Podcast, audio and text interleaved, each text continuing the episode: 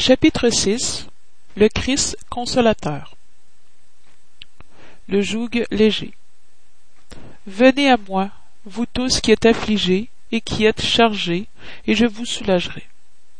Prenez mon joug sur vous, et apprenez de moi que je suis doux et humble de cœur, et vous trouverez le repos de vos âmes. Car mon joug est doux et mon fardeau est léger. Saint Matthieu, chapitre 11, versets 28, 29, 30. Toutes les souffrances, misères, déceptions, douleurs physiques, perte d'être chéri, trouvent leur consolation dans la foi en l'avenir, dans la confiance en la justice de Dieu, que le Christ est venu enseigner aux hommes. Sur celui, au contraire, qui n'attend rien après cette vie, ou qui doute simplement, les afflictions pèsent de tout leur poids, et nulle espérance ne vient en adoucir l'amertume. Voilà ce qui fait dire à Jésus, Venez à moi, vous tous qui êtes fatigués, et je vous soulagerai. Cependant, Jésus met une condition à son assistance et à la félicité qu'il promet aux affligés. Cette condition est dans la loi qu'il enseigne. Son joug est l'observation de cette loi. Mais ce joug est léger et cette loi est douce, puisqu'il impose pour devoir l'amour et la charité. Consolateur promis. Si vous m'aimez, gardez mes commandements, et je prierai mon Père, et il vous enverra un autre consolateur, afin qu'il demeure éternellement avec vous. L'Esprit de vérité que le monde ne peut recevoir parce qu'il ne le voit point et qu'il ne le connaît point. Mais pour vous, vous le connaîtrez, parce qu'il demeurera avec vous et qu'il sera en vous. Mais le consolateur, qui est le Saint-Esprit, que mon Père enverra en mon nom, vous enseignera toutes choses et vous fera ressouvenir de tout ce que je vous ai dit. Saint Jean, chapitre 14, versets 15, 16, 17, 26. Jésus promet un autre consolateur. C'est l'Esprit de vérité, que le monde ne connaît point encore, parce qu'il n'est pas mûr pour le comprendre, que le Père enverra pour enseigner toutes choses, et pour faire souvenir de ce que Christ a dit. Si donc l'Esprit de vérité doit venir plus tard enseigner toutes choses, c'est que Christ n'a pas tout dit. S'il vient faire souvenir de ce que Christ a dit, c'est qu'on l'aura oublié ou mal compris. Le spiritisme vient au temps marqué accomplir la promesse du Christ. L'esprit de vérité préside à son établissement. Il rappelle les hommes à l'observance de la loi, il enseigne toutes choses en faisant comprendre ce que le Christ n'a dit qu'en parabole. Le Christ a dit Que ceux-là entendent qui ont des oreilles pour entendre. Le spiritisme vient ouvrir les yeux et les oreilles, car il parle sans figure et sans allégorie. Il lève le voile laissé à dessein sur certains mystères. Il vient enfin apporter une suprême consolation aux déshérités de la terre et à tous ceux qui souffrent en donnant une cause juste et un but utile à toutes les douleurs. Le Christ a dit, Bienheureux les affligés parce qu'ils seront consolés. Mais comment se trouver heureux de souffrir si l'on ne sait pourquoi on souffre? Le spiritisme en montre la cause dans les existences antérieures et dans la destination de la terre où l'homme expie son passé. Il en montre le but en ce que les souffrances sont comme les crises salutaires qui amènent la guérison, et qu'elles sont l'épuration qui assure le bonheur dans les existences futures.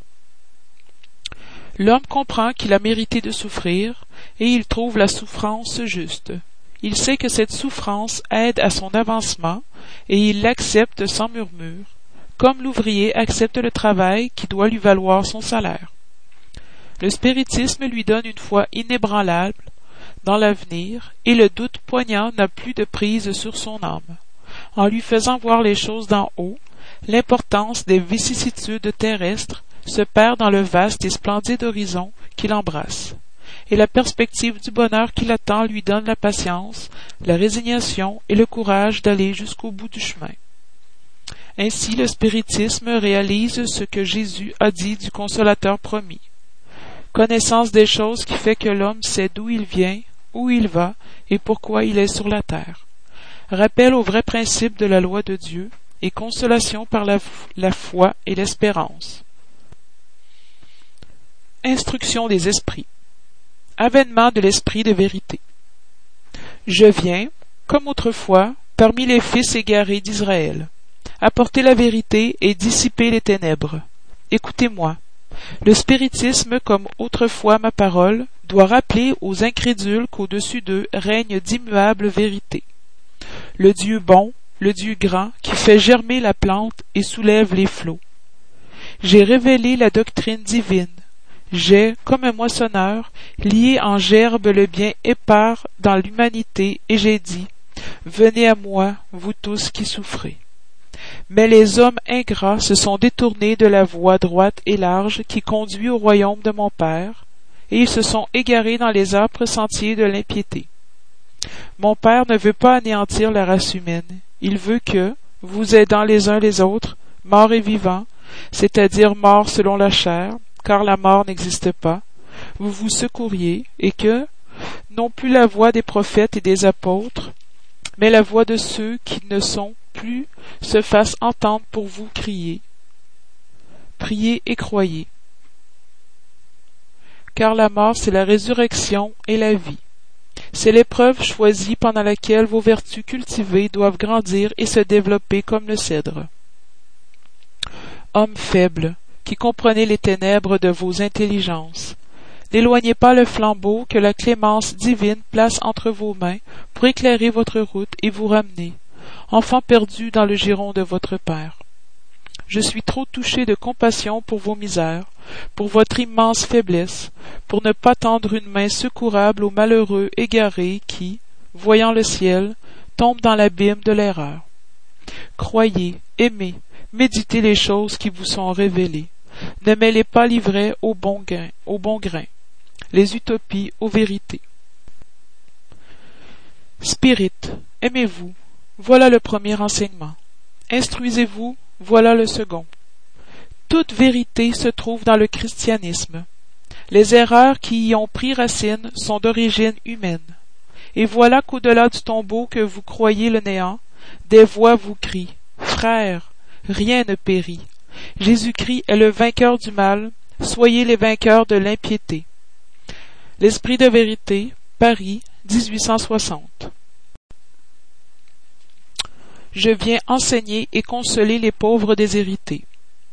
Je viens leur dire qu'ils élèvent leur résignation au niveau de leurs épreuves, qu'ils pleurent, car la douleur a été sacrée au jardin des oliviers, mais qu'ils espèrent, car les anges consolateurs viendront aussi essuyer leurs larmes.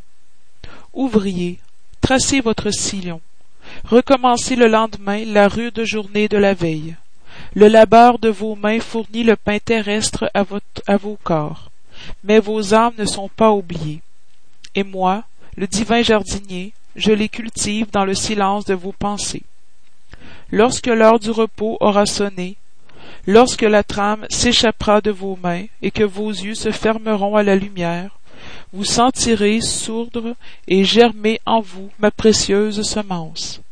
Rien n'est perdu dans le royaume de notre Père, et vos sueurs, vos misères, forment le trésor qui doit vous rendre riche dans les sphères supérieures, où la lumière remplace les ténèbres, et où le plus dénué de vous tous sera peut-être le plus resplendissant. Je vous le dis en vérité, ceux qui portent leur fardeau et qui assistent leurs frères sont mes bien-aimés. Instruisez-vous dans la précieuse doctrine qui dissipe l'erreur des révoltes et qui vous enseigne le but sublime de l'épreuve humaine. Comme le vent balaie la poussière, que le souffle des esprits dissipe vos jalousies contre les riches du monde, qui sont souvent très misérables, car leurs épreuves sont plus périlleuses que les vôtres. Je suis avec vous, et mon apôtre vous enseigne. Buvez à la source vive de l'amour, et préparez-vous, captifs de la vie, vous élancer un jour libre et joyeux dans le sein de celui qui vous a créé faible pour vous rendre perfectible, et qui veut que vous façonniez vous-même votre molle argile, afin d'être les artisans de votre immortalité. L'Esprit de vérité, Paris, 1861. Je suis le grand médecin des âmes, et je viens vous apporter le remède qui doit les guérir. Les faibles, les souffrants et les infirmes sont mes enfants de prédilection, et je viens les sauver. Venez donc à moi, vous tous qui souffrez et qui êtes chargés, et vous serez soulagés et consolés. Ne cherchez pas ailleurs la force et la consolation, car le monde est impuissant à les donner. Dieu fait à vos cœurs un appel suprême par le spiritisme. Écoutez-le. Que d'impiété, le mensonge, l'erreur, l'incrédulité soient extirpés de vos âmes endolories. Ce sont des monstres qui s'abreuvent de votre sang le plus pur, et qui vous font des plaies presque toujours mortelles. Qu'à l'avenir, humble et soumis au Créateur, vous pratiquiez sa loi divine. Aimez et priez, soyez dociles aux esprits du Seigneur, invoquez-le du fond du cœur.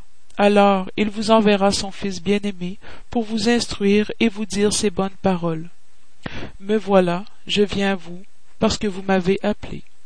L'Esprit de vérité, Bordeaux, 1861. Dieu console les humbles et donne la force aux affligés qui la lui demandent. Sa puissance couvre la terre, et partout à côté d'une larme il a placé un baume qui console. Le dévouement et l'abnégation sont une prière continuelle, et renferment un enseignement profond. La sagesse humaine réside dans ces deux mots. Puissent tous les esprits souffrants comprendre cette vérité. Au lieu de se récrier contre les douleurs, les souffrances morales qui sont ici-bas votre lot, prenez donc pour devise ces deux mots, dévouement et abnégation, et vous serez fort, parce qu'ils résument tous les devoirs que vous imposent la charité et l'humilité. Le sentiment du devoir accompli vous donnera le repos de l'esprit et la résignation.